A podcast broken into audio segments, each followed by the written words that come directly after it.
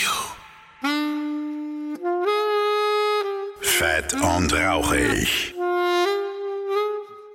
Dein Foodporn für die Ohren.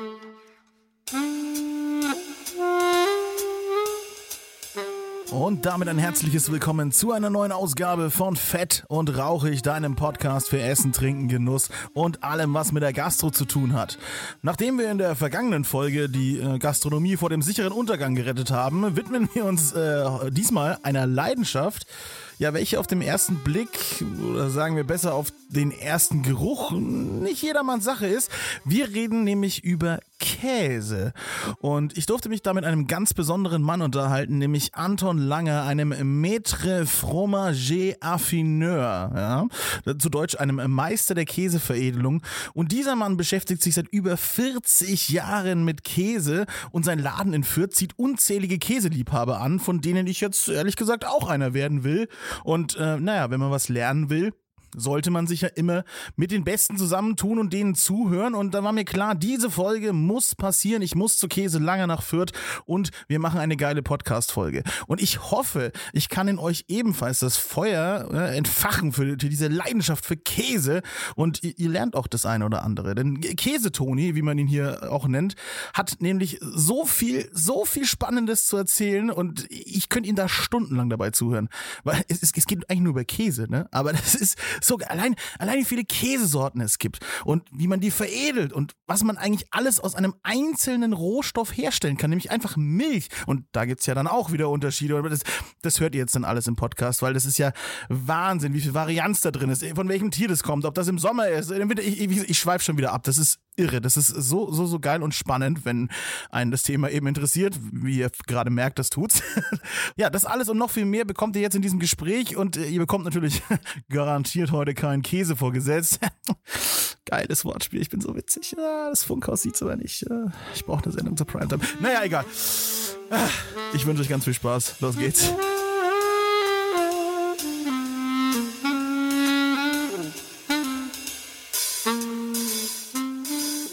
Und jetzt sitze ich hier im Laden von Anton Langer im Käse Langer in Fürth. Wunderschönen guten Tag. Hallo Phil, ich grüße dich. Wunder, wunderschönen guten Tag.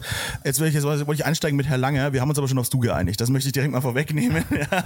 Darf, ich, darf ich dann eigentlich, darf ich dann eigentlich Toni sagen? Ja, man kennt ja Käse Toni. Toni sagen die meisten und sagen wir die Insider sagen zu mir Anton. Okay, dann äh, sage ich Toni. ich, ich zähle mich noch nicht zum inneren Kreis. genau. Also Toni, ähm, ein wunderschöner Käseladen ist das hier mitten in Fürth. Ein, ein, ein Juwel der Stadt, möchten manche behaupten. Und äh, unter dem Logo von Käselanger steht äh, Maître Fromage Affineur. Habe ich richtig ausgesprochen? Maître Fromager Affineur. Ähm, Fromager, na, ja. meine Güte. Ja, macht nichts. Mein Französisch ein bisschen eingerostet. Aber was bedeutet das denn? Ja, Maître Fromager Affineur heißt äh, wörtlich übersetzt der Meister der Käseverfeinerung. Äh, der Affineur ist praktisch in in Frankreich die wichtigste Person zwischen dem Bauern, dem Hersteller und dem äh, Cremier, dem Verkäufer. Mhm. Dazwischen ist praktisch nichts, aber da ist der Affineur, das ist die wichtigste Person, weil der reift den Käse. Der kümmert sich um den Käse, der Bauer stellt her und der Cremier will nur verkaufen. Mhm. Und arbeiten tut der Affineur. Und dann gibt es halt den Affineur und die Steicherung ist der Maître Fromager Affineur. Also der Meister. Der ja. Meister der Käseverfeinerung. Wie viel gibt es davon in Deutschland? Also in Deutschland, wir waren mal 24 in das ist auch schon nicht viel. Nee, wir waren 24 und es waren wirklich nicht viel. Wir haben ganz viel gemacht und im Moment gibt es wirklich von der alten Gilde noch fünf Stück. Fünf nur noch? Ja. Das ja. ist eine große Ehre, dann äh, mit einem sprechen zu dürfen. Ja, noch von der alten Gilde sogar. Okay, okay. Wie wird man das denn? Also wo lernt man das? Wo kann man das machen? Ja, also lernen kann man es in Deutschland praktisch gar nicht. Äh, es ist in Deutschland kein Beruf nicht. Äh, in Frankreich ist es natürlich schon ein Beruf. In der Zwischenzeit auch in Italien. Äh, in Italien heißt es übrigens Raffinatore di Formaggi. Das mhm. klingt natürlich ganz anders. Ne? Das ist so wunderschön. Ja, ja auch das Französische schon. Das ist sehr, ja. sehr gut. Und äh, ich habe das Handwerk in Frankreich gelernt bei meinen Herstellern, bei den Bauern, bei den Affineure drüben. Ich war halt früher, wie ich angefangen habe vor 40 Jahren, bin ich halt wirklich auf Reisen gegangen und wollte das Handwerk halt auch vor Ort einfach erlernen. Aber es ist kein Beruf nicht. Mhm, okay. Im Prinzip könntest du auch von dir sagen, du bist auch Affineur. Ja, ich, ich veredel äh, Podcasts. Okay.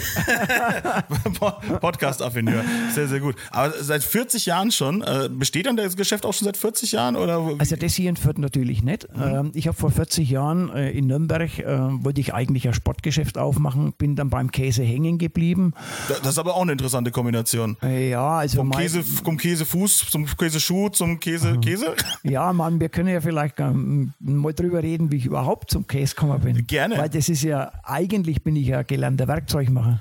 Jetzt kommt es auch noch. Okay, der Werkzeugmacher und das habe ich gelernt in der Triumph. Da gab es damals noch die Triumph. Da habe ich dann als Werkzeugmacher gearbeitet, bin dann zur Bundeswehr, war dann acht Jahre bei der Bundeswehr als Spezialausbilder, als Bergführer und Skilehrer auf der Hochgebirgsschule und wollte eigentlich dann noch als Pilot dabei bleiben, das dann leider nicht geklappt hat. Und dann bin ich raus vor der Bundeswehr und ja, da war ja mein Beruf Bergführer und Skilehrer, aber ich bin auch staatlich geprüfter Berg- und Skiführer und wollte an sich dann ein Sportgeschäft aufmachen, habe dann in Garmisch bei meinem Freund, der jetzt in Garmisch ein Sportgeschäft hat, habe ich dann den Einzelhandelskaufmann für Sportartikel umgeschult gelernt und wollte in Nürnberg ein Sportgeschäft aufmachen. Das hat dann auch nicht geklappt.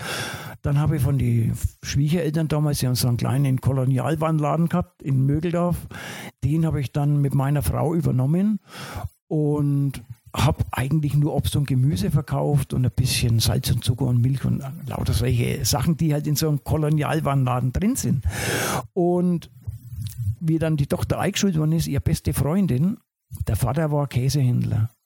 Und ich bin ehrlich, jedes Mal, wenn der mit seinem Käse kommt, ich gesagt, bitte verlassen Sie meinen Laden mit Ihren stinklichen Käse. und irgendwann dann nach zwei Jahren hat er dann zu mir mal gesagt, ich mache jetzt eine Käsemesse. Und Sie kommen zu mir, Herr Langer, und schauen sich die Käse an. Und da bin ich dahin und da habe ich Käse gesehen, sowas habe ich in meinem Leben noch nie gesehen. Und musste die auch noch probieren, weil die Bauern da waren da waren Käse dabei, die waren also zwischen gut und böse. Ne? Kann ich mir vorstellen. Ne? Der eine oder andere kennt es, so, so ein penetranter Käsegeruch, der kann einen schon mal verjagen. Ja, ne? und vor allem auch die, die Optik von den Käsen, sowas habe ich ja nicht Stimmt, gekannt. Ja. Ne? Man kennt und, ja nur diesen strahlenden gelben Käse aus dem Supermarkt, mh. eingeschweißt. Ja. Ganz genau. Ja. Und da waren halt wirklich so richtig verschimmelte Brocken dabei. und dann habe ich die probieren müssen und war dann sowas von überrascht und habe gesagt, wow, das ist Käse. Und dann habe ich gesagt, Sie kommen nächste Woche zu mir, ich mache Käse jetzt in meinen Laden mit rein. Und das war so der Anfang praktisch, wo ich dann angefangen habe vom Käse und habe natürlich dann diese verschimmelten Brocken, mhm. die ich kennengelernt in mein, in mein Tege reingelegt und die Kunden waren entsetzt und gesagt, ja. um Gottes Willen, Herr Lange, was haben denn Sie da drin in Ihrer Theke? Ihr Ware ist verschimmelt. Ne? und habe dann wirklich peu à peu Kunden verloren. Nein! Echt war. Ich habe dann Kunden verloren. Meine Frau hat gesagt, was du was, schmeiß die Dege wieder raus, wir verkaufen wieder Obst und Gemüse. Und ich habe gesagt, nee, das kann doch nicht sein, dass, dass die Leute es nicht wollen. Das ist doch so toll. Und dann kam eines Tages mal ein junger Mann rein, hat sich vor die Dege gestellt, hat den Käse angeschaut, hat gesagt, tolle Käse und hat eingekauft. Ich gleich zu meiner Frau gesagt, ey, da war einer da, der Käse kauft, wie ein Wahnsinniger. Nach zwei Wochen kommt er wieder, kauft wieder Ei und dann, wie es das dritte Mal kam, habe ich gesagt, Entschuldigung, Sie sind mein Käsekunde, was machen Sie eigentlich mit dem Käse? Ja, den biete ich meine Gäste an. Oh, ich gesagt, Sie haben ein Restaurant, oder? Aha. Und was ist das für ein Restaurant, hat er gesagt. Naja, in Nürnberg ist Essigbrätlein. Nein, also für diejenigen, die es nicht wissen, Essigbrätlein ist hier ein großer Name auf jeden ja, Fall. Und dann ist Essigbrätlein. Und das war damals der Herr Föste. Und jedenfalls sind dann so peu à peu wieder Kunden gekommen. Ach, Herr Lange, wir waren beim Herrn Föste Speisen und da haben wir ihren Käse genossen. Da würden wir jetzt gerne einen kaufen. Und ich habe mir gedacht, das gibt es nicht vor drei Wochen, hast du ja. nur gesagt, den Käse kann man wegschmeißen und jetzt kauft er den Käse. Und ich habe wirklich den Herrn Föste damals das zu verdanken, Toll. dass ich dann so mit dem Käse dran geblieben bin. Mhm. Ja, und dann wollte ich nicht bloß Käse verkaufen. Da habe ich gesagt, da muss mehr dahinter sein. Und dann habe ich gehört, es gibt hier einen, eine, eine Vereinigung von Leuten, die Käse affinieren. Da war unter anderem auch der alte Herr Waldmann aus Erlangen dabei. Und da bin ich dann hin und war dann Gründungsmitglied der Deutschen Käseverfeinerer. Ja, und dann hat es seinen Lauf genommen und dann habe ich mir einen eigenen Käsekeller in Mögeldorf aufgebaut und habe alles so gemacht, bin auf Reisen gegangen. Und für mich war dann das Schönste nach so ungefähr sieben, acht Jahren habe ich dann zu den 20 besten deutschen Käseläden gehört. Und das war Hammer. für mich wow. Und da habe ich gewusst, ich habe es richtig gemacht. Kann ich mir vorstellen. Und dieses Nachjagen ne, nach einem guten Käse, das ist ja trotzdem ein wahnsinnig vielfältiges äh, Feld. Durch, also auch durch die Länder zu reisen, die, diese Käse zu suchen, ne, sich Notizen zu machen, die mitzunehmen, gucken, wie es das Publikum annimmt. Das ist ja, das ist ja so spannend, ein ganz toller Beruf. Ja? Eigentlich ja. Ne? Und wie gesagt, das war dann das Tolle, dass wir 24 Affineure waren. Und jedes Jahr ist dann bei einem Affineur immer die Hauptversammlung gewesen. Da hat man dann seinen Keller angeschaut, wie er das macht, äh, wie er arbeitet. Ähm, natürlich waren wir dann eingeladen immer von demjenigen und haben zweimal im Jahr Studienreisen unternommen. Das heißt, wir sind mit unserem ganzen Verein, sind wir nach Frankreich gefahren, nach Italien, nach England, nach Spanien, überall hin und haben vor Ort mit unseren Herstellern, mit unseren Bauern praktisch gesprochen, haben gewusst, wo kommt der Käse her und haben vor Ort praktisch richtig das Handwerk gelernt und das war faszinierend. Das glaube ich, das glaube ich. Äh, Die Franzosen ja eh wahnsinnig weit fortgeschritten. Ne? Also äh, was Käse angeht, eigentlich Frankreich eigentlich unangefochten, oder? Äh, inzwischen hat äh, Italien ganz schön wieder aufgeholt. Ja, okay. Ja, mit den Hartkäsen dann auch so? Mit allem, weil allem? eigentlich, eigentlich ist nicht Frankreich das Käseland, sondern Italien das Käseland. Das Mhm. ist ganz spannend. Man verbindet immer Frankreich mit der guten Küche und man Die Rohmilchkäse und so und, ne, ne, Camembert und der ganze Kram. ne, und verbindet da Frankreich mit dem Käse. Aber die Ursprünge der guten Küche und die Ursprünge des Käses sind eigentlich aus Italien. Okay, Römer dann. Genau. Ah. Die Römer waren praktisch die ersten, die Käse so veredelt haben, dass sie den nicht bloß als Lebensmittel gesehen haben, sondern als Genussmittel. Das heißt also, die haben dann den Käse auch mal bei großen Tafeln und so angeboten. Eigentlich war ja der Käse das Grundnahrungsmittel der römischen Legionäre. Jeden Okay. Tag ein Fläschler Wein, ein Kipf Brot und ein Stückler Käse. Okay. Das war die Grundlage. Und dann haben sie noch so, so eine Art Fischsoße gehabt, äh, damit sie nicht äh, krank werden. Ja, ja, kann Ne, Skor Skorbut kriegen oder sowas. Genau. Und das war die Grundlage von den Römern. Und die Römer, wie die dann ihr äh, Reich ausgebaut haben, ist ja das irgendwann zusammengebrochen, das römische Reich. Weil es zu groß war. Was dann passiert ist, das war dann praktisch das Glück in Frankreich, nämlich viele der Legionäre, die mit Käse zu tun gehabt haben, sind dann in die Klöster und haben dort ihr Wissen, ob das Brotbacken war, ob das Weinherstellung, Bier machen und natürlich auch Käse machen, dieses Wissen, was die gehabt haben, haben die an die Mönche weitergegeben. Die Mönche haben das dann verfeinert, kultiviert und haben wiederum dann ihr Wissen wieder an die Bauern weitergegeben. Und so ist in Frankreich praktisch eine unheimliche Vielfalt an Käse entstanden und in Italien ist alles weggebrochen. Und am schlimmsten zum Beispiel war dann der Zweite Weltkrieg. Nach dem Zweiten Weltkrieg war in Italien praktisch die Kultur am Boden. In Frankreich hat sie sich schneller erholt, aber in Italien war sie ziemlich am Boden. Und wenn ich so mit meinen Eltern gesprochen habe, Italien, ja, Pizza, Ja? Valpolicella, Ja. Lambrusco, das war so, und dann Asti Spumante, das war so halt, ja, man ist halt nach Italien gefahren, hat die Sachen mit heimgebracht, aber von der Kultur selber hat man eigentlich nichts mehr mitgekriegt. Und dann ist die Kultur fast verschwunden. Und wie dann Slow Food entstanden ist, Slow Food ist ja in Italien praktisch geboren, durch diese Slow Food hat man sich plötzlich wieder erinnert, Mann, was haben wir alles früher gehabt? Und dann auf einmal ist in Italien praktisch wieder das entstanden, dass man gesagt hat, wir gehen zurück zu den Wurzeln. Was haben wir alles für Käse gehabt? Was haben wir alles für Wurstsachen und, und, und gehabt? Und jetzt hat Italien mittlerweile so viel Käse wieder, dass also die sich hinter Frankreich überhaupt nicht verstecken brauchen. Okay, abgefahren. Ich hatte tatsächlich aber auch in Italien so ein kleines Käse-Erweckungserlebnis für mich. Da war ich in Süditalien auf, auf einer Pressereise und da haben wir dann äh, in so einem Hotel was gegessen und da gab es dann den, weil wir in Crotone waren, haben sie dann Crotonese genannt. So. Und dann war ich so, Mann, das schmeckt verdammt gut. Das ist so ein total frischer Käse so. Oder halt eben, äh, so frisch in Anführungsstrichen, halt aus dem eigenen Land, ne? Ja, ja, Die ja. eigene Milch. Und da kommen wir jetzt nämlich auch gleich dazu. Äh, Käse ist ja im Endeffekt auch erstmal, besteht ja erstmal aus Milch, ja. Und die schmeckt natürlich in jedem Land auch so ein bisschen anders, ne? Das heißt, das Grundprodukt ist ganz, ganz wichtig. Ja, nicht bloß in jedem Land, sondern zu jeder Zeit. Also die, die gute Milch schmeckt ja man kann sagen, fast täglich oder wöchentlich anders. Äh, weil, so große Unterschiede. Ich dachte ja, vielleicht so ein bisschen in der Jahreszeit, dass es da so. Ja, also klar. Weil, Sommer, Winter habe ich mal gehört. Ja, Sommer und Winter ist natürlich schon auch der, der, der große Unterschied, mhm. weil im Winter wird halt nur Heu gefüttert. Ja. Wobei ähm, eigentlich aus, aus der Heumilch wird eigentlich traditionell kein Käse gemacht. Ach, das war, gar nicht, okay. Das war früher nicht. Heumilchkäse ist im Moment ein bisschen so ein Trend. Stimmt, das hört man ja immer wieder. Ja, ja, das hört man im Moment, aber früher waren die Tiere im Winter trocken gestanden. Das heißt, trocken stehen mussten die Tiere, damit sie sich auf das Jungtier im Frühjahr wieder vorbereitet haben. Also gab es im Winter keine Milch. Die haben das, das Heu nur gefüttert, damit die Tiere praktisch über den Winter überleben. Manchmal war es im Winter so krass, wenn die Winter recht lang waren, dass sie teilweise Tiere schlachten mussten, damit das Heu für die anderen Tiere gleich gereicht hat. Mhm. Ähm, deswegen hat man keine Milch praktisch gehabt im Winter man hat dann immer meistens eine alte Kuh für sich behalten, wo man gesagt hat, da mache ich ein wenig Milch, da habe ich ein wenig Butter, äh, was man also braucht für den täglichen Bedarf. Aber diese alten Kühe, das waren dann die Kühe, die man praktisch im, im neuen Jahr, im nächsten Jahr praktisch gar nicht mehr mit auf die Alm genommen hat. Die sind dann meistens unten im Tal geblieben, aber die jungen Tiere, die hat man dann praktisch mit auf die Alm genommen und den ganzen Sommer über wurde Käse gemacht. Und das ist traditionell.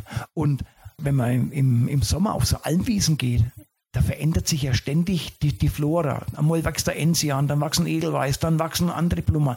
Die Gräser, die waren anders. Und das schmeckt mir wirklich wöchentlich, schmeckt da die Milch anders. Und dann kommt noch dazu, ist es ein heißer Sommer? Ist es ein nasser Sommer? Also auch das macht viel aus, wie beim Wein. Ist er verregneter Sommer oder ist er, ist er richtig schöner sonniger Sommer? Dann schmeckt der Wein ganz anders. Wahnsinn, wie, wie, wie intensiv dieses Thema mit dem Käse ist. Das hätte ich jetzt nicht gedacht, dass es so tiefgreifend ist bei der Milch. Und dann kommt natürlich eben, ja, die Umgebung dazu, die Kräuter, die die Tiere fressen und so weiter. Und das ist ja boah, abgefahren. Ja, und natürlich auch auf das Tier selber jedes Tier ist ja anders. Stimmt, es sind auch die. Tierrassen und so weiter. Ja, da gibt es ja dann auch Unterschiede. Klar. Was für Kühe sind das? Mhm. Am gravierendsten zum Beispiel. Oder, oder, oder Ziegen oder Schafe, es gibt ja alles. Ja, klar. Das Feld wird riesig. Aber am gravierendsten zum Beispiel ist für diejenigen, die es wissen, ob ich jetzt ein Mozzarella aus Kuhmilch esse oder ob ich ein Mozzarella von der Büffelmilch esse. Mm. Allein die Milch macht so einen Unterschied und da kommt es natürlich dann auch auf die Rasse drauf an. Und wenn ich halt eine Rasse habe, die sehr wenig Milch gibt, wie zum Beispiel die Wacke Bruna Albina, die gibt dann doch so sechs bis acht Liter Milch aber die Milch, die es gibt, die ist sowas von konzentriert, ähm, die schmeckt einfach fantastisch. Und wenn ihr so eine Turbokuh anschaut, die am Tag so 40 bis 60 Litern aushaut, das ist eigentlich nur noch weißes Wasser. Okay, mhm. ja. Ist es dann auch, äh, kann man eigentlich aus jeder Milch dann Käse machen, also egal welches Tier? Also man sollte wahrscheinlich nicht aus allem Tier Milch äh, Käse machen. Im Prinzip kann man natürlich aus jeder Milch Käse machen, bloß in vielen Milchsorten äh, fehlt halt das Casein. Und wenn kein Casein drin ist, dann wird halt die Milch nicht dick. Das heißt also, ich muss halt dann die Milch irgendwie kochen oder dick machen. Ähm, und am besten ist es halt wirklich Kuhmilch, Schafmilch, Ziegenmilch Büffelmilch, das ist hier bei uns traditionell. Ähm, im, Im Norden oben gibt es dann noch aus der Renn, von, der, von den Rentieren, mhm. die Rentiermilch. Und äh, ganz spannend ist zum Beispiel, ähm, er versucht jetzt aus Kamelmilch äh, ähm, mhm. Käse zu machen, also Käse für unseren Geschmack, weil man kann aus Kamelmilch auch Käse machen, aber der ist halt nicht so, nicht so ertragreich. Es, äh, es ist eigentlich mehr Gewürz. Und was ganz spannend ist zum Beispiel hinten in, in, in Russland wird aus Studenmilch äh, Käse gemacht gemacht. Stimmt, gibt es ja auch unendlich. Aber die ne? Studenmilch ist halt auch sehr äh, caseinarm. Okay. Und das heißt, der, der, die Milch wird eigentlich eingedickt durch Kochen und dann dieses Eingekochte wird dann zu Käse verarbeitet. Deswegen hat sich der Esel wahrscheinlich auch nicht durchgesetzt. Ähm, Eselmilch ist im Moment ganz spannend, äh, ja? äh, weil die Eselmilch äh, ist sehr, sehr teure Milch. Und Ach, es gibt, okay. ja, und äh, die Eselmilch wird im Moment dazu verwendet für die Kindernahrung, weil die Eselmilch ist fast identisch mit der Muttermilch. Wow. Ja, und es, es gibt halt viele Menschen, die zum Beispiel keine Milch vertragen, gerade auch junge Kinder. Oder wenn die Mutter keine Milch nicht geben kann, was mache ich dann? Früher gab man Ziegenmilch, heute nimmt man die Eselmilch, weil die Eselmilch so identisch ist mit der Muttermilch und das ist halt einfach fantastisch. Und angebaut wird die Eselmilch also mehr in äh, Griechenland und in der Türkei. Da gibt es also richtig große Eselfarmen und das ist also ganz spannend. Aber man macht keinen Käse davon. Ja, aber das ist auch das Spannende tatsächlich, dass man eben aus diesem einen Grundprodukt Milch, der jetzt sehr, sehr vielfältig ist, was wir gerade gelernt haben, aber dann so viele verschiedene Käsesorten machen kann. Es gibt ja, und Käse ist ja auch so vielfältig, unterschiedlich. Man hat die festen Käse, die man halt kennt, die, wo die Löcher drin sind, ne? Dann hat man dann die weichen Käse, die Rohmilchkäse, die, äh, wie, wie sag ich, äh, Frischkäse. Also, und das aber alles aus einem Produkt. Genau. Das ist so faszinierend. Genau. Für, für diejenigen, die sich jetzt noch nie mit der Käseherstellung beschäftigt haben, einfach mal kurz abreißen, wie so ein Käse bitte äh, hergestellt wird. Na gut, Grundlage ist natürlich die Milch. Ich habe die Milch und dann gibt es verschiedene Möglich Möglichkeiten, die Milch dick zu machen. Ich kann einmal die Milch einfach nur stehen lassen. Das funktioniert aber nur mit Rohmilch. Also die rohe Milch einfach stehen lassen und von selber dick werden lassen. Ja, das heißt, das so abgekochte Haarmilch aus dem Supermarkt, da passiert gar nichts. Nee, das funktioniert nicht. Und das berühmteste bei uns hier in der Region aus dieser stehen gelassenen Milch ist praktisch der Zieberlerskäse. Zieberlerskäse ist bei uns im Fränkischen hier praktisch, äh, was man ähm, auf die Bauerndörfer draußen oft im Sommer kriegt auf, oder auf dem Bierkeller, Zieberlerskäse. Und das ist die erste Form von Käse, wenn die Milch einfach selber dick wird. Wenn ich das Ganze unterstütze, kann ich die Milch mit Säurebakterien äh, praktisch einsauern, sodass sie auch wieder sauer wird. Und dann habe ich auch wieder dicke Milch und kann daraus was machen. Und klassisch ist halt einfach die Milch mit Lab dick zu machen. Früher, wie man das noch nicht so genau gewusst hat mit dem Lab, haben wir pflanzliches Lab genommen. Am berühmtesten, am bekanntesten ist das Labkraut, wächst auch bei uns hier auf die Wiesen. Oder man nimmt zum Beispiel vergorenes Obst wie äh, Feigen oder man nimmt Artischocken zum Beispiel oder Disteln, die man in die Milch hängt. Und äh, das Enzym, das da in diesen Pflanzen ist, macht praktisch die Milch dick. Und ich brauche immer halt erst eine dicke Milch, bevor ich Käse machen kann. Mhm. Also jetzt habe ich die Milch, ich habe sie dick gelegt und jetzt kann ich praktisch mit den Käsen beginnen. Wenn ich nichts mache, dann habe ich schon mal einen Frischkäse.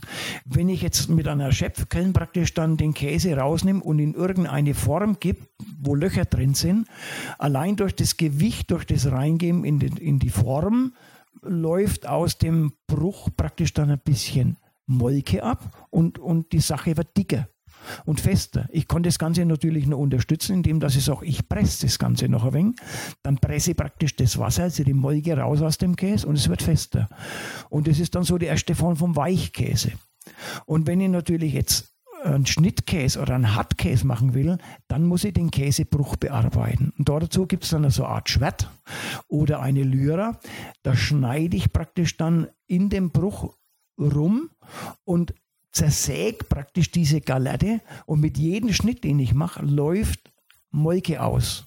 Und je öfter das ich schneide, je kleiner dass ich diese Teile schneide, desto fester wird zum Schluss der Käse.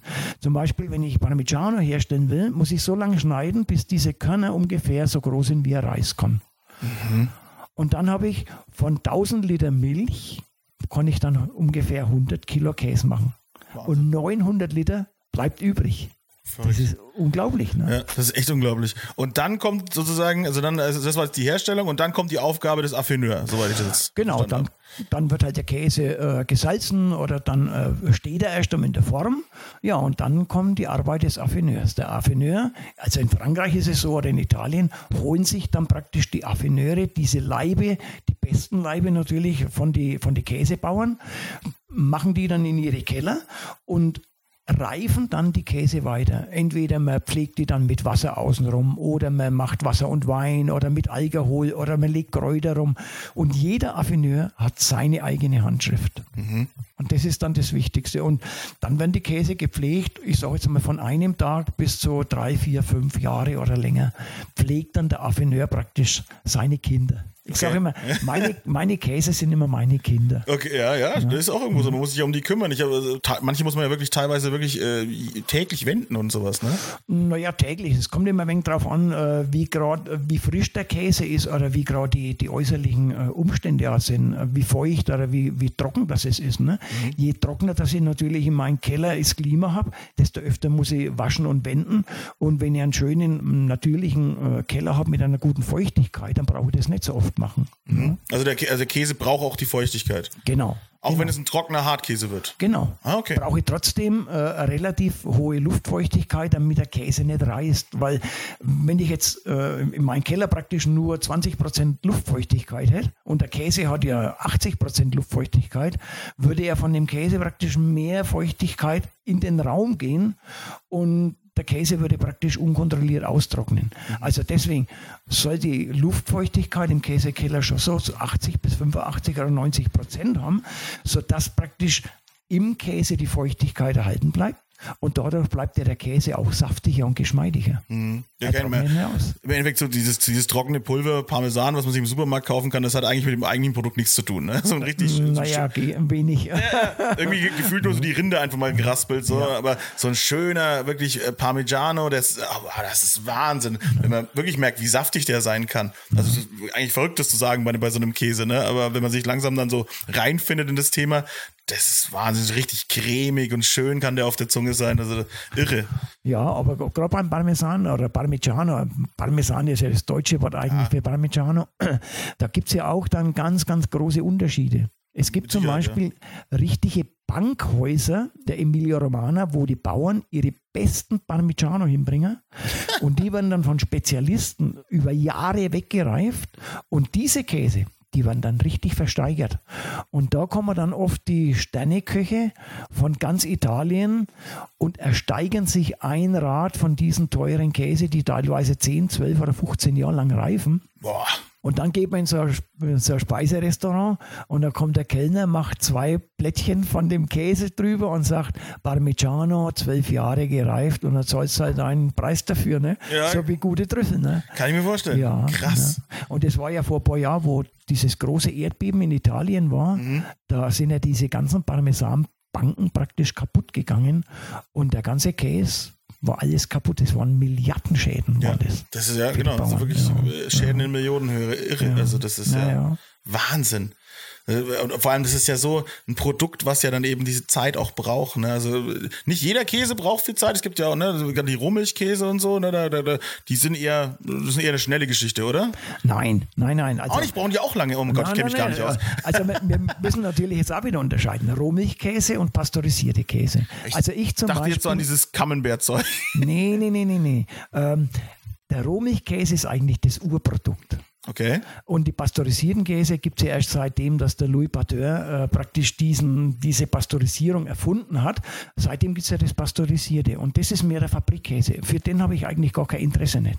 Ich bin derjenige, der so der Tradition, traditionelle Mensch ist. Und Tradition heißt für mich eben Rohmilchkäse, so wie sie vor tausenden von Jahren schon gemacht worden sind. Da hat man noch nichts gehört vom Pasteurisieren. Da ist der Käse nicht gekocht worden. Da hat man die Milch gehabt und aus der Milch hat man praktisch was gemacht. Und das ist auch heute noch so. Und das ist natürlich auch sagen wir, das Produkt, was am meisten Liebe und Pflege braucht, der Rohmilchkäse. Der pasteurisierte Käse, naja gut, was man ja selber, der liegt irgendwo in einem Supermarkt rum und Hält fünf Wochen, äh, ohne dass man was irgendwie damit genau. macht, ja. Und der Rohmilchkäse, der braucht halt richtig Pflege, der muss gepflegt werden. Okay, und, und in wel, was für ähm, also was für Käsesorten fallen da jetzt rein in diesen Rohmilchkäse oder sind es Alle. auch ach sind auch alle. Alle. Okay, das heißt, ich habe ich habe in der Unterscheidung hier gerade sozusagen meinen Denkfehler. Nee, okay. nee, alles. Also vom Frischkäse bis zum extra Hartkäse und vom, vom weißen Käse bis zum Okay. Rotgeschmieden, alles. Also Da war mein Denkfehler, jetzt habe ich es verstanden. Genau, und jeder Käse wird aus der rohen Milch gemacht. Okay, ich habe das irgendwie in, mein, in meiner Denke war das immer so, dass das immer die weichen Camembert-mäßigen so, das das so für mich das das war so das, was ich immer gedacht habe. Ja, ne. Da lag ich falsch, ne? Ja, ne, es passiert bei mir oft auch manchmal, dass die Leute kommen und sagen, ach, jetzt habe ich so viel Käse gekauft und jetzt würde ich gerne mal einen richtigen Rohmilchkäse kaufen. Und dann sage ich oft, Entschuldigung, Sie haben, Sie haben lauter Rohmilchkäse schon gekauft. Ja, wie ist das nicht? Ein extra Käse? Nein, alle meine Käse sind Rohmilchkäse. Das verstehen oft viele nicht, so wie es jetzt du auch gesagt Ja. hast. Für mich war das so der eine Käse. Nee, nee, Rohmilchkäse ist bei mir im Prinzip alles. Sieht man mal, wie viele, wie viele Unterschiede es da gibt oder Ja. wie, wie oft man da auch so gefährliches Halbwissen mit sich rumträgt. Deswegen machen wir Podcast, dass wir alle schlauer werden. Genau. Genau, so jetzt aber. Äh, Ein kleines Sprichwort von meiner Großmutter. Ja? Die hat immer gesagt, Bo, merk dir an, du kommst abend nicht dümmer haben willst, frei fortgegangen bist. Du musst bloß deine Augen und deine Ohren aufmachen. Sehr gut, sehr schlau, daran muss man sich halten.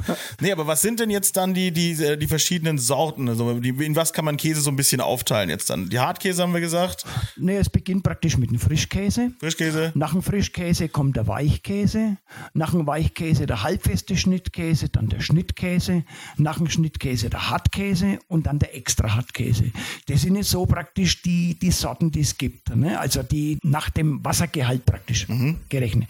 Und dann gibt es natürlich noch äh, in diesen ganzen Gruppen gibt es ja dann noch den Käse mit einer weißen Schimmelrinde außen, mit einer roten Schmiere außen ähm, oder zum Beispiel dann noch die Blauschimmelkäse. Und dann gibt es das Ganze noch aus Schaf, Ziege, Kuh und Büffel. Ja, genau. Ne? Das ist echt Wahnsinn. Also es ist eine unglaubliche Vielfalt äh, praktisch. Ne? Das heißt auch als, als Laie, man muss sich auch in dieses Thema reinfinden. Das ist auch echt dem Wein sehr ähnlich. Man, man fängt halt nicht mit einem super krass verschimmelten Blauschimmel an. Das versteht man, glaube ich, noch nicht direkt, oder? Wenn man so anfängt für den Genau, Thema. also das ist wie mit allem, man fängt praktisch an der Basis an und sagt, okay, ich will mich jetzt in das Thema ein bisschen reinessen oder so beim Wein rein trinken. Und wo fange ich an? Ich fange am besten ganz unten an. Und dann steige ich mich. Weil oft ist dann so, dass die Kunden kommen und sagen, Ziegenkäse brauchen sie gar nicht anbieten. Mhm. Ich habe einmal einen Ziegenkäse gegessen, da bin ich geheilt. Warum? Weil sie praktisch mit einem Ziegenkäse, der irgendwo in Frankreich wahrscheinlich so ausgereift war, was für einen Franzosen ganz normal ist, aber für einen deutschen Gaumen natürlich schon extrem. Und wenn ich sowas einmal gegessen habe, dann fange ich da erst gar nicht mehr an. Das heißt, ich muss wirklich wieder zurück an die Basis und dann mich peu à peu hochessen. Aber da dafür gibt es ja den Käsehändler seines Vertrauens. Ja, aber gibt es immer weniger leider. Ne? Also ja. Äh, jetzt muss ich sagen, wir sind hier in Franken gesegnet mit äh, einigen guten Käseläden, aber das ist äh, schon gar nicht mehr normal. Ich finde, das ist also ein Käsehändler im normalen Stadtbild zu sehen, ist fast äh, eine Rarität. Ja, wenn man, wenn, man, wenn man mal so zurückgeht in die früheren Zeiten, in die 50er, 60er Jahre, da gab es in jeder Straße einen Käseladen. Ja. Da gab es einen Milchladen, da gab es einen Käseladen, da gab es einen Bäcker und heute gibt es das alles nicht mehr. Man muss wirklich diese, diese Leute suchen. Ja, ja. Wenn, ihr, wenn ihr fünf Affineure noch seid in Deutschland, ja. das ist so, ja gut, schwierig, ne? Ja. Und das Supermarktregal ist ja auch immer knallevoll. Also das Käseregal, finde ich, das hat mich aber auch schon früher immer völlig überfordert, weil da liegt dann dieses ganze eingeschweißte Zeug, ein, ein buntes Bildchen schöner als das andere. Und daran sind wir jetzt aber auch gewöhnt. Das heißt, jetzt der Erstkontakt, wenn man in so einen Käseladen reingeht, das war bei mir auch schon vor einigen Jahren, da war ich so auf der, auf der Jagd nach so einer ganz tollen Butter. Die habe ich dann im Käseladen gefunden. Ja? Die Bordier heißt die Marke, glaube ich, oder dieser Hersteller aus Frankreich, der diese ganz tolle Butter macht und da auch so äh, Algen reinmischt und sowas. Ja? Ah, okay, okay. Ja, und da wurde ich dann wurde ich dann auch fündig in einem Käseladen, weil so weit ist das Thema ja nicht weg. Ne? Und dann war ich zum ersten Mal auch so drin gestanden und habe mir das so angeguckt und so, boah, das war auch schon mal erste Überwindung, weil natürlich eine, eine Theke voller verschimmelten Zeug in Anführungsstrichen. ja. So, was machen die hier? Wie machen die Geschäft? Das kann doch gar nicht wahr sein. So liegt doch, liegt doch nur Müll eigentlich, also gefühlt, weil man ja nur diese Denke vom Supermarkt hat. Genau, genau. Und äh, dann habe ich aber natürlich im, äh, Zeit im, und, und äh, mit anderen Leuten Käse gegessen, Käseplatten gegessen im Restaurant, mich da hingewagt, dann gemerkt so, Moment, da ist ja eine ganz andere Welt vorhanden und nie wieder dieses Supermarktzeug angeguckt tatsächlich. Also so lief es ja. bei mir jetzt. Ja, wie gesagt, man muss halt wirklich dann weggehen von dem Supermarktkäse und deswegen biete ich ja auch bei mir diese Käseseminare an, ja, wo ich dann praktisch meinen Kunden an, die, an diese Art von Käse hinführe das ist halt ganz wichtig, dass man mal den Einstieg findet. Ne? Mhm. Und da dafür gibt es halt dann eben Spezialisten, die leider immer weniger werden, die dann ihre Kunden praktisch auf den richtigen Weg bringen. Ja, je, je älter ich werde, muss ich auch sagen, desto mehr lerne ich das zu schätzen, weil da ist jemand, so wie jetzt der, wie jetzt hier der Herr Langer, ja, der sein Leben da rein investiert hat, der sich halt jetzt einfach seit Jahrzehnten mit Käse auskennt, der sein Wissen an mich als den Endkunden weitergeben kann. Äh, ich muss mir ja selber gar keine Gedanken mehr machen. Ich komme rein, sag, was hast du heute für mich? Ja? Und der weiß Bescheid. Ja? Ich finde es total gut und wichtig. Ja, also das ist auch das Schöne, weil ich habe ja im Prinzip nur Stammkunden. Mhm. Und wenn der Kunde kommt und sagt, ach Herr Lange, ich bin heute irgendwie ein wenig unschlüssig, aber Sie wissen doch, was ich gerne esse. Stellen Sie mir einfach so fünf, sechs Sorten zusammen, wir kriegen am Wochenende ein wenig Besuch und Sie machen das schon. Mhm. Und das ist auch dieses Vertrauen, was der Kunde dann in, praktisch in mich setzt. Das ist ganz wichtig. Ne? Und äh, das ist dann auch so, so aufregend, wenn ich dann was zusammenstelle und und der Kunde kommt dann die Wochen da und sagt, Mensch, Herr Lange, es war wieder so toll. Die Leute waren begeistert. Ich glaube, sie haben wieder neue Kunden gekriegt. Die da, ja. da waren die, wo hast du den Käse her? Ne? Und, Sehr gut. Ähm, das finde ich halt schon spannend, ja. Und da, da möchte ich auch dabei bleiben. Ja, unbedingt. Äh, Damit es nicht untergeht, diese, diese, diese Seminare jetzt in Zeiten von Corona natürlich schwierig, aber jetzt, ihr, ihr macht jetzt auch Online-Seminare, also mal die Seite im Auge behalten. Ich verlinke euch das äh, im, im Blogpost quasi drunter, im, im Beschreibungstext, dann guckt mal auf die Homepage, da gibt es das dann auch alles digital. Könnt ihr eigentlich dann deutschlandweit ne, äh, angucken. Äh, Im Prinzip ja, weil wir stellen dann praktisch das Käseseminar at Home heißt es bei uns. Ne? Das stellen wir dann zusammen. Äh, fünf verschiedene Käse plus zwei passende Weine dazu. Und dann gibt es es praktisch mit dem hinterlegten Video. Das kann man sich dann zu Hause anschauen. Und im Prinzip könnte ich sowas natürlich auch nach Hamburg schicken. Ne? Ja, klar, ja, absolut. Ja, warum nicht? Also, wie Ja. gesagt, da ihr immer weniger werdet, äh, lieber erzählt mir jemand, dass der Ahnung hat, ne, bevor ich äh, den äh, ja, Supermarktmitarbeiter fragt, der die Schultern zuckt und sagt, Käse. Keine- Ahnung, ja. Aber ähm, äh, genau, das heißt, wenn ich mich jetzt ran, anfangen will, reinzufinden, so Seminare sind schon mal, wie gesagt, super Einstieg, Werbung, Werbung, Werbung. Äh, aber äh, jetzt mal der Laie, wie, wie startet man rein in das ganze Thema? Also, dass, dass man natürlich in seinen Käseladen des Vertrauens geht, aber worauf kann man denn achten? So ein bisschen Geschmack, Geruch und äh, ne, oder muss man sich da echt selber komplett reintasten? Naja, man muss, wie, wie ich vorhin schon gesagt habe, man muss irgendwo eine Basis finden. Und Ja. bei der Basis fange ich halt an. Und äh, wenn ich bis jetzt überhaupt noch keine Ahnung gehabt habe von Käse, dass ich sage, ja, das, was ich bis jetzt gegessen habe, das schmeckt mir nicht mehr, jetzt will ich was, was, was anders. Dann kommt er halt zu mir und dann sagt, pass auf, du kriegst halt von mir drei Käse. Die werden dann nummeriert und beschriftet, damit er beim nächsten Mal wieder weiß, was er hat er gehabt. Und so, mit den Zettel kommst du zu mir das nächste Mal wieder. Dann weiß ich, das hast du gehabt. Und dann kannst du mir sagen, der hat mir geschmeckt, der hat mir nicht geschmeckt. Oder das ist was, wo ich drauf aufbauen will. Ja, und dann machen wir wieder drei Käse. Und so, so baue ich praktisch meinen Kunden auf. So kommt praktisch der, der Laie zu mir und arbeitet sich so peu à peu langsam halt zum Käsefan vor. Und irgendwann wird er Spezialist. Ja, und ist absolut klar. Der Gaumen entwickelt sich weiter. Ne? Ich, also ich habe auch, äh, bei mir sollte am Anfang jeder Käse bitte möglichst mild sein. Ne? Frischkäse, großer Fan, bin ich heute noch. Ja? Frischkäse ist was Tolles. Ja? Warum nicht? Gar keine Frage, ja. Aber ich, ich war halt auch immer so, ja, am besten mild, junger Gouda, sowas in die Richtung und, und, und auch mit den ganzen ähm, Begriffen für Käse, ne, die ganzen Namen, die es da so gibt, ne, Roquefort und so, und so weiter und so fort. Das ist auch schon verwirrend für manche Leute, muss ich sagen. Und dann traut man sich auch oft nicht, ne, weil man, man hat, hat ja offensichtlich keine Ahnung und dann sagt, ja, ich nehme das, was ich kenne. Wie beim Wein, trocken. Geben Sie mir im, im Restaurant, ne? Einfach nur trocken. Ich, äh, so, geh bloß weg, Kellner, so, gib mir einfach irgendwas. Hinterfrag bloß nicht, was ich jetzt hier gerade, was ich jetzt hier gerade gesagt habe, ja. Und das ist beim Käse, glaube ich, oft ähnlich, oder? Ja, ja, das ist schon schwierig. Manche Leute trauen sich das nicht aussprechen, weil sie Angst haben, irgendwie einen Fehler zu machen, aber ähm, ich kann doch keinen Fehler machen. Nee, eigentlich nicht, ne? Eigentlich kann ich keinen Fehler machen. Und ähm, ich bin ja auch nicht der Perfektionist, dass ich, dass ich jeden Käse perfekt aussprechen kann. Ich versuche es halt, aber ob das dann richtig ist, weiß ich auch nicht. Äh, weil ich bin ja auch nicht äh, der, der Sprachengenie schlechthin. Ne? Mhm. Aber wie gesagt, man braucht keine Angst nicht haben. Ich kann ja auch deuten und sagen, na lange wie, was ist denn das für ein Käse? Und dann sprechen halt an den Käse und dann wiederholt es auch mal der Kunde. Er traut sich dann. Also das ist schon ganz wichtig, dass man den Kunden da nicht allein irgendwo stehen lässt. Ne? Oder, oder ihn nicht irgendwie so, so, so ein Gefühl vermittelt, der ist besser wie ich. Nee, das darf auf keinen Fall sein. Also das, ich sage immer, das Klugscheißen, das, das finde ich nicht gut. Also das ist was ganz, ganz Schlechtes. das darf man in nicht. allem, glaube ich, ne? Ja. Ich war so fasziniert eben, äh, dass, als ich dann halt mich eben angefangen habe reinzutasten, ne, wie gesagt, von den jungen, milden Käse, die halt, oder im Endeffekt war mir Käse am Anfang total wichtig, Hauptsache es ist überbacken, ja. So, Okay. Ich benutze den Käse zum Ja. Überbacken, äh, es zieht schöne Fäden, sieht gut aus auf den Fotos, ja. So, das war so mein Käsekontakt, ne. Und dann eben, wo man dann aber irgendwann gemerkt hat, wow, okay, geschmacklich habe ich eine ganz starke Tiefe in den Käsen. Bis hin, und das ist noch gar nicht so lange her für mich, ja, saß ich bei, bei einem guten Freund zu Hause ne, und habe Dessertwein getrunken und dann stellte er so einen Blauschimmelkäse hin. Von äh, Käselanger übrigens an dieser Okay. Stelle. Ja. Und dann war ich so, okay, Blauschimmel, boah, der sieht aber auch, oh, der sieht aber auch krass aus, Kollege. Da sind ja richtige Schimmellöcher drin, Alter. So, ich weiß so, ah Mann, ey. Aber ich bin mutig, ich hab Bock, ne? Und dann habe ich so reinprobiert und dann war der so cremig, so einzigartig im Geschmack und der wurde dann auf einmal scharf. Ein Milchprodukt wurde auf einmal scharf auf meiner Zunge und ich war so, was ist denn jetzt los? Und dann haben wir das angefangen äh, mit mit äh, so Salzbrezeln zu kombinieren. Dann wurde die Schärfe noch mal stärker durch die durch die Salzkristalle mhm. und ich war völlig geflasht davon zu sagen, wie kann denn ein so ein Produkt sowas in meinen Mund auslösen? Das war schon eine richtige Chili-Schärfe schon fast von einem Blauschimmelkäse. Wahnsinn, wie entsteht sowas? Ja, das ist einfach die Reifung und natürlich die Pilze, die drin sind. Mhm. Also, also es, den Schimmel tatsächlich. Es ja? kommt äh, viel dazu. Es kommt einmal der Käse, durch die Reifung wird der Käse in sich natürlich schärfer.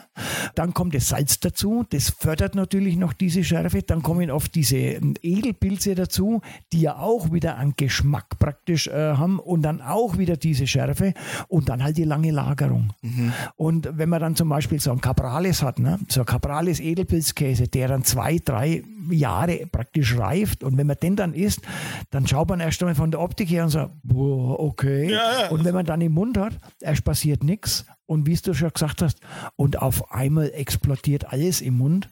Aber da dazu, hast du, du hast ja vorhin selber gesagt, ein Süßwein. Ja, ein Süßwein, ne? Und was ist dann passiert? Das gleicht wieder aus, ja? Dann wird es wieder ruhig im Mund, ne? Genau. Und das wird alles so genau. richtig wieder entspannt sich, die Zunge das hört auf zu bitzeln und dann will man den nächsten, dann will man den nächsten Kick.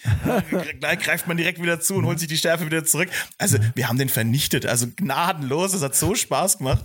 Das ist richtig. Und das ist auch wichtig. Und das ist dann zum Beispiel der nächste Schritt, wenn ich dann Käse kaufe, mit was kombiniere ich Käse? Mhm. Und äh, das ist halt auch ganz spannend, weil früher, also ich sage es mal vor, vor 40 Jahren, wie ich angefangen habe, da war eigentlich Käse und Rotwein, der Klassiker. Mhm, ja. Käse und Rotwein. Da haben wir nicht gesagt, äh, da muss ich das dazu trinken oder das. Nein, Käse und Rotwein. In der Zwischenzeit weiß man, dass zum Käse ganz andere Getränke passen.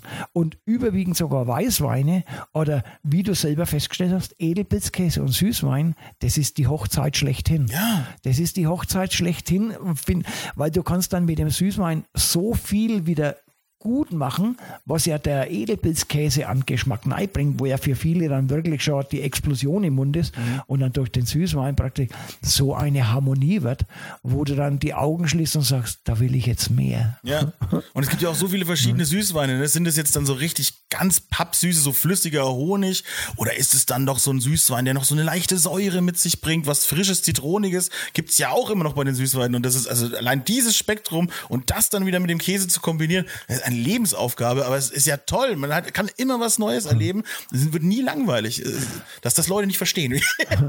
also du hast jetzt, äh, du hast jetzt gerade wahrscheinlich gesagt, Lebensaufgabe. Für mich ist jetzt im Moment wieder ein neuer Abschnitt. Ich muss dazu sagen, ich wollte eigentlich schon mal aufhören, weil ich bin ja seit, seit drei Jahren schon Rentner. Ja. Und, aber die Kunden äh, lassen sie nicht, habe ich gehört. Und meine Kunden, die lassen mich nicht. Ja. Und ich habe gesagt, okay, wenn ich jetzt weitermache, dann will ich nicht einfach bloß irgendwo stehen bleiben, sondern auch für mich gibt es noch ein Weitermachen.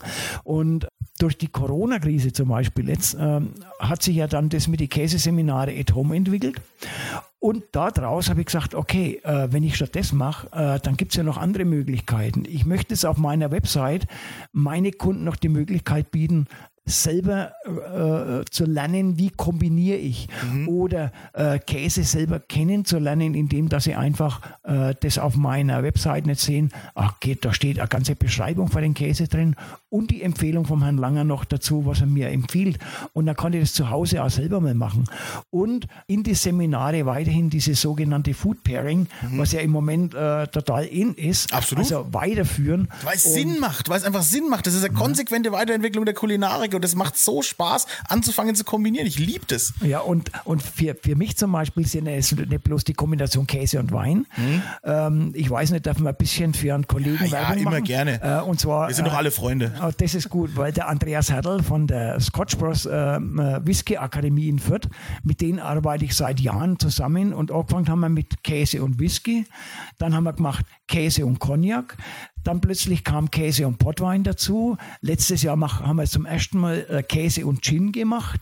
Und oh, das stelle ich mir auch spannend vor. Das ist ganz spannend, weil im Gin hast ja du so viele Möglichkeiten ja, ja. Durch, durch, diese Botanicals, die da drin sind, hast ja du nicht bloß ein, äh, äh, weißes Wasser, das irgendwie nach was schmeckt, sondern du hast eine wahnsinnige Geschmacksbandbreite und da die Käse dazu, ne, das ist also der Knaller. Das ist wirklich der Knaller. Und das sind so Sachen, wo ich so, auf der Basis gehe ich jetzt weiter und nehme meine Kunden so praktisch mit. Und das ist so spannend. Das, Das ist, ist so total cool. spannend. Also nicht bloß Käse und Wein. Nee, auch, äh, man kennt ja auch die Klassiker-Käse und die ganzen verschiedenen Marmeladen und Aufstriche, die es gibt. Ja, da bin ich jetzt nicht so Freund dafür. Echt nicht? Wow, das hätte ich nicht gedacht. Nee, weil Aber da gibt es auch echt gute. Ja, aber man muss das ein äh, bisschen auch wieder den Hintergrund sehen. Warum esse ich an Honig dazu? Warum esse ich Marmelade dazu? Äh, wir gehen jetzt in der Geschichte wieder ein bisschen weit zurück. Äh, früher, wenn die Bauern ihren Käse gemacht haben, dann haben die das Lebensmittel gehabt und wenn das alt geworden ist, dann haben sie es aber nicht weggeschmissen, weil es war ja was Wertvolles, es war ja Lebensmittel. Ähm, aber um das einfach wieder geschmacklich äh, genießbar zu machen, muss man es verändern. Und dann habe ich oft so einen rassenscharfen Käse, einfach mit Honig, bisschen verfeinert. Habe Honig dazu gegessen. Honig haben die meisten Bauern gehabt. Die haben ihre, ihre Biene hinterm Haus gehabt. Oder dann zum Beispiel, ein, ein Klassiker ist äh, Pyrenäenkäse, ausgereift und Cerise Noir, also schwarze Kirschmarmelade dazu. okay. Und das ist ein Knaller. Aber das muss ich halt dann so dosiert essen, dass ich nicht bloß Marmelade schmecke. Und das machen viele. Ah okay, ja. Ja, und Das ist deswegen, Anwenderfehler, ja. Genau.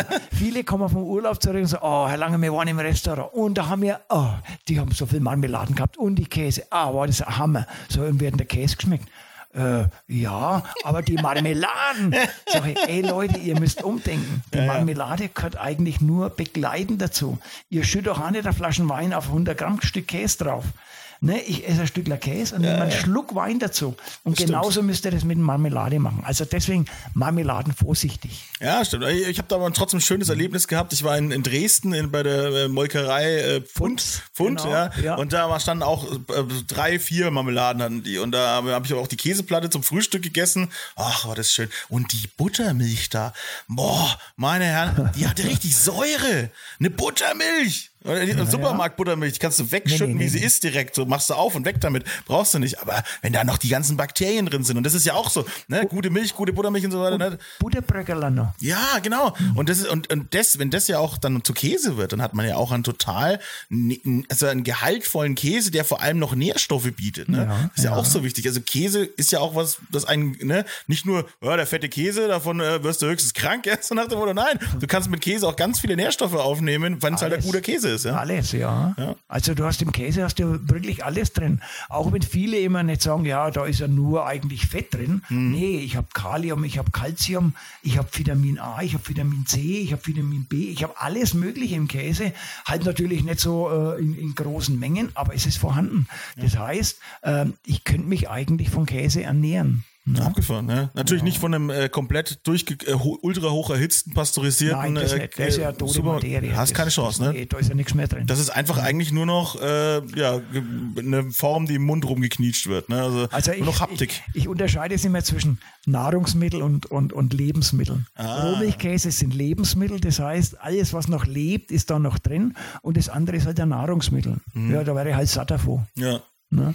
Und das ist, das, das ist halt nur das eine. Ich Genau. wäre satt, aber ob es mir schmeckt Ja. und ob es gesund ist, ist das andere. Genau, aber, aber, aber, aber Leben in Käse, also nochmal zu dem Schimmel zurückzukommen, das war schon eine Frage, die mich schon immer interessiert hat. Wie unterscheide ich denn jetzt einen komplett verschimmelten Käse? Ist der jetzt kaputt oder ist das Edelschimmel, ist das gut? Wie unterscheide ich das? Naja gut, ähm, wir, wir unterscheiden jetzt erst einmal, dass es natürlich ganz gezielt Käse gibt, die praktisch mit Schimmelkulturen äh, bearbeitet werden. Das sind diese Edelpilzkäse, die gibt es als weißen Edelpilzkäse auf, dem, auf der Haut außen drauf. Der Camembert jetzt, der klassische. Beispiel Camembert oder Brie. Und dann gibt es halt diese, diese blaue oder Grünschimmelkäse. Ich spreche jetzt einfach mal zwei an, Mhm. die kennen die meisten. Das ist der Grünschimmelkäse, ist Gorgonzola. Mhm. Oder Blauschimmelkäse wäre halt Roquefort. Und äh, diese Kulturen, das sind natürlich äh, gesunde und, und auch ähm, ähm, nicht giftige Schimmelpilze. Und das weiß man. Es gibt aber dann natürlich auch Käse, wo zum Beispiel Spontanschimmel drauf wächst. Und das ist auch ganz spannend. Spontanschimmel ist nicht unbedingt immer gefährlicher Schimmel. Ein Spontanschimmel zum Beispiel kann passieren, wenn ich jetzt meine Käse in den Käsekeller zu mir zum Reifen lege und plötzlich wächst auf einen Käse ein Schimmel, der eigentlich da gar nicht drauf gehört. Aber ich weiß, in meinem Käsekeller sind keine giftigen Schimmel. Also ist dieser spontane Schimmel ein guter Schimmel, aber er gehört halt nicht drauf und oft passiert, dass zum Beispiel durch so einen spontanen Schimmelwuchs ein komplett neuer Käse entsteht. Aber das weiß jetzt ich. Als Endverbraucher Ja. habe ich meinen Käse im Eischrank liegen, mache meinen Eischrank auf und irgendwann liegt da so ein verschimmeltes Drum drin. Äh, da weiß ich natürlich nicht, kommt das jetzt vom Kühlschrank oder vielleicht von der kaputten Banane, die daneben liegt oder vielleicht von, von meinem verschimmelten Ka Kartoffel, der hinten im Eck noch drin liegt. Es, es passiert ja immer wieder mal, dass man im, im Eischrank zu Hause irgendein Lebensmittel vergisst und das dann Schimmel praktisch entwickelt. Und dieser Schimmel kann dann natürlich schon auf andere Lebensmittel überspringen. Und da spricht man dann also nicht mehr von einem guten Schimmel. Ja. Aber um wirklich zu wissen, was ist gut und was ist schlecht, müsste ich im Prinzip das Teil backen, zum Ordnungsamt gehen und sagen, ins Labor schicken, ja. untersuch mir das bitte Ja. mal, ob ich das noch essen kann. Ne? Das macht also keiner. das ist schon schwierig. Ne? Ich finde es auch generell beim Käse schwierig, muss ich sagen, zu unterscheiden, was ist jetzt ein guter Hersteller, was ist ein guter äh, Fabrikant von Käse, weil ausschauen tun sie natürlich doch irgendwo ähnlich. Ne? Ich weiß jetzt nicht, ob das jetzt ein hochwertiger Käse ist oder doch ein günstiger Käse. Das ist ein bisschen schwierig. Das ist, deswegen seid ihr so wichtig, ja, ihr Käseexperten da draußen. Naja, man, ich kann mir als, als, als Endverbraucher kann man schon ein bisschen helfen, wenn ich zum Beispiel im Supermarkt äh, spontan jetzt einmal einen Käse kaufen will, dann schaue ich einfach mal, was steht denn auf der Rückseite drauf, was ist denn da alles drin. Und wenn mehr drin ist wie Milch, Lab und Salz, dann sollte man schon Gedanken machen, weil das sind die Grunddaten für jeden Käse. Milch, Salz, Lab und Zeit. Mehr brauche ich nicht, um einen guten Käse zu machen. Okay. Und alles, was dann noch reinkommt, das gehört eigentlich nicht in einen Käse. Das heißt, im Endeffekt vom Käseregal im Supermarkt einfach 180 Grad Drehung rausgehen zum Käseladen. Und dann zum Käsehändler des Vertrauens. Ja. Genau. Genau, Das, ist die, Ja. das ist die Ja. gute, äh, beste Einstellung dafür. Ich fühle Käse auch total gerne, muss ich sagen. So, und, und das ist so, das ist so eine, also nicht nur geschmacklich oder auch geruchsmäßig. Geruch ist ja auch nochmal eine Sache, wo man sich hart reingewöhnen muss. Aber auch Käse, kann man da wirklich was ableiten, wenn man jetzt sagt, so als Laie, wie sich ein Käse anfühlt? Kann man da noch, äh, kann man da eine Qualität erkennen oder ist es dann Mm. auch wieder schwierig? Sagen wir, das ist schwierig jetzt. Äh, sagen wir nur mit dem Fühlen, Ja. Qualität zu erkennen, ist schwierig. Okay. Aber, aber äh, du bist ja auch ein Genießer, du bist ja auch ein Feinschmecker. Ne? Absolut. Und du kennst ja bestimmt das, das, das Wort Umami. Ja, das ist selbstverständlich, ja. Ja, so. Ähm, viele äh, nehmen dieses Wort Umami als ein, äh, ein, einen fünften Geschmack. Ne? Süß, sauer, salzig, bitter, Umami. Ne? Aber wenn man sich mit dem Wort Umami mal befasst, dann weiß man eigentlich, dass das gar nicht ein Geschmack ist, sondern ein Gefühl. Umami bespricht äh, oder, oder beschreibt ein Mundgefühl. Und das ist jetzt genau das, was du eigentlich, ma- wenn ich einen Käse zum Beispiel mit einer harten Konsistenz im Mund nehme, fühlt sich das ganz anders an, als wenn ich also einen Weichkäse mit einer weichen Textur im Mund habe und, und kau den. Und das ist Umami. Also wie ist das Mundgefühl? Und schlechtes und gutes Umami beschreibe ich in meine Käseseminare immer so. Sie nehmen jetzt einfach einen Regenwurm im Mund.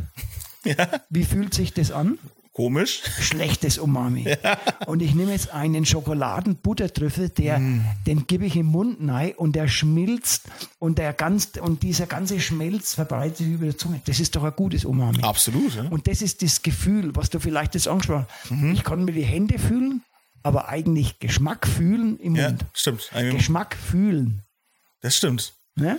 Also nicht bloß schmecken, sondern Ja. fühlen. Deswegen, ja, ich also je, je äh, weiter die Zeit voranschreitet, umso mehr liebe ich auch jetzt gerade so, gerade beim Camembert und so weiter, so Käse, der so richtig davonläuft. Der so einfach, so Ja. richtig einen Schmelz hat und, und wie gesagt, das erste Mal, wenn man damit Kontakt hat, denkt man sich, oh Gott, der Käse ist zerlaufen, er stand in der Sonne, er sieht furchtbar aus, ja, was, ist, was wurde ihm angetan? Aber eigentlich ist das was Gutes, ja. Und dann nimmst du das einfach mit der Messerspitz hoch, Hm. gibst den Mund rein und was passiert dann? Du schließt die Augen Ja. und dann kommt es. Mm, Genau. Leute, also ich, wir müssen jetzt Schluss machen, glaube ich. Es hilft, es hilft nichts. Ich habe Lust auf Käse. Ich hoffe, euch geht's genauso. Äh, ich danke sehr recht herzlich für die Zeit. Ja? Äh, geht bitte, bitte, bitte zum Käsehändler eures Vertrauens, wenn ihr das aus dem Podcast mitnehmt. Zum Beispiel zum Herrn Langer. freut mich. Ja, Genau. herzlichen Dank. Ja, vielleicht noch ganz zum Schluss, Phil, wenn ich noch was sagen darf. Gerne. Ähm, wo ich jetzt dran arbeite, ich arbeite an einem neuen Käseseminar. Das Mhm. wird mit Sicherheit noch ganz spannend heuer. Käse und Kaffee. Oha. Da, da wird aber auch ein Feld aufgemacht. Ei, Ja, ei, ei. Käse und Kaffee und das ist ganz spannend. Aus Blödsinn hat ähm, der Herr Sulzer vom Espressone zu mir gesagt, Herr Langer, wir könnten doch mal Käse und Kaffee machen. Gibt es sowas schon? So, keine Ahnung, aber ich mache mich schlau. Und das ist ganz interessant, dass Käse und Kaffee ganz alte Tradition hat. Und Nein, echt? Ja. Noch und, nie gehört. Und ja, genau. So ist mir auch. Noch nie gehört. Und ich habe jetzt recherchiert und ich bin dabei und es wird unser nächstes Seminar und das wird ein Highlight. Geil. Also Leute, Augen offen halten, Käse und Kaffee, vielleicht der nächste Trend für die Zukunft. Alles klar. Schönen Dank. Danke viel. Tschüss. Tschüss.